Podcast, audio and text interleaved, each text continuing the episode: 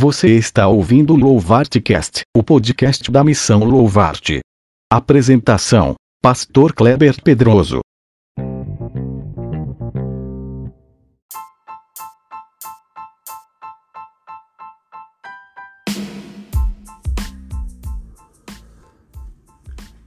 Saudações, você guerreiro de fé. Aqui é Pastor Kleber Pedroso, da Missão Louvarte. Para deixar registrado, hoje é dia 10 de julho de 2020. Eu tenho alertado a diversos colegas pastores e pastoras de que não é hora de abrir as igrejas. Estamos vivendo uma pandemia mundial. O coronavírus tem ceifado milhares de vidas e ainda não existe um tratamento 100% eficaz. Não existe uma vacina. O novo normal não passa de uma alienação, não passa de brincar com a morte. Eu, por conta disso, já fui chamado de covarde, já fui acusado de não ter fé e já fui chamado até de egoísta. No meu ponto de vista, egoísta é aquele que sai sem máscara nas ruas durante uma pandemia que pode levar à morte de muitos, muitos milhares de pessoas a mais do que já tem ocorrido em todo o mundo.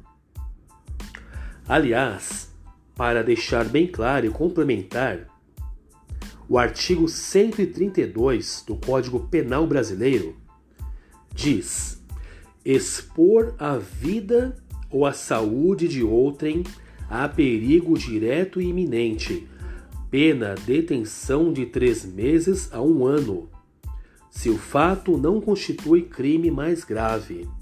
Colocar a vida de outra pessoa em risco é crime Aquele que sai à rua sem máscara durante uma pandemia mortal deveria ser preso, deveria ser considerado um criminoso.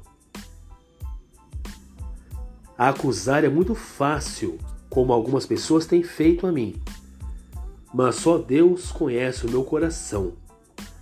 Eu tenho cuidado da minha família. Eu tenho orado todos os dias pelas famílias da minha igreja eu tenho contribuído financeiramente todo mês assim que recebo com um grupo de irmãos que entrega cestas básicas a famílias necessitadas.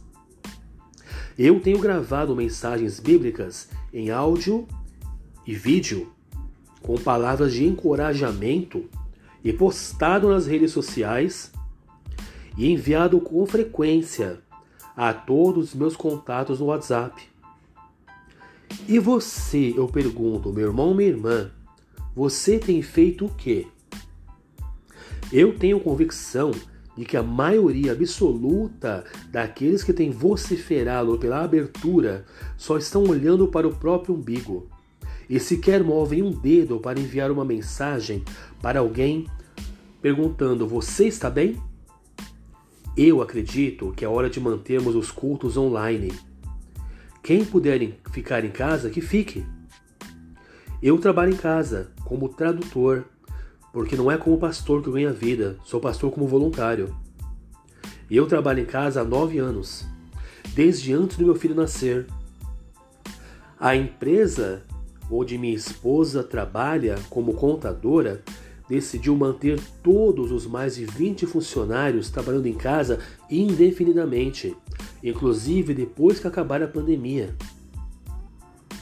Há milhares de trabalhadores na área de serviço só na cidade de São Paulo que não precisam todos os dias se locomover, pegar ônibus, trens, metrô lotados, se arriscar, podem muito bem trabalhar em casa.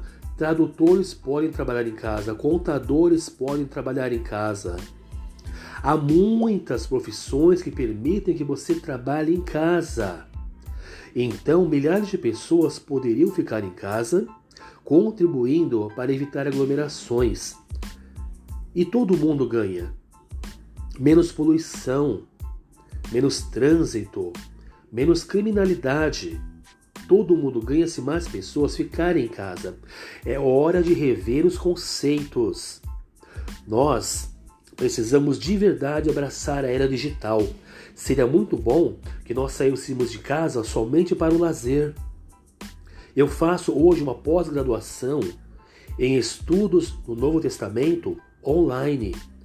A minha esposa se formou em contabilidade, ciências contábeis, online, quatro anos de faculdade em uma das maiores e mais bem conceituadas faculdades do Brasil, online, sem nunca ter saído de casa. Eu sei que muitos não podem. Há trabalhadores da área da saúde, da indústria, da segurança, do comércio, mas aglomerações agora devem ser evitadas. Eu penso dessa forma. E isso não é falta de fé. Isso é prudência.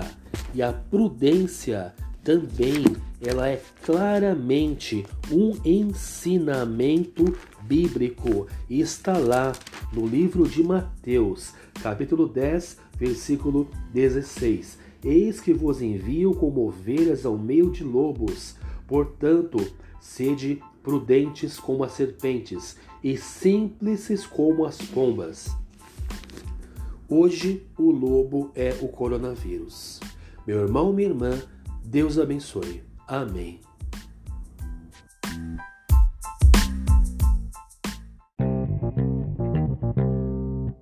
Muito obrigado por ouvir o Louvarte Cast, o podcast da missão Louvarte. Abençoe a todos que você conhece e compartilhe esta mensagem. Que Deus abençoe ricamente a sua vida.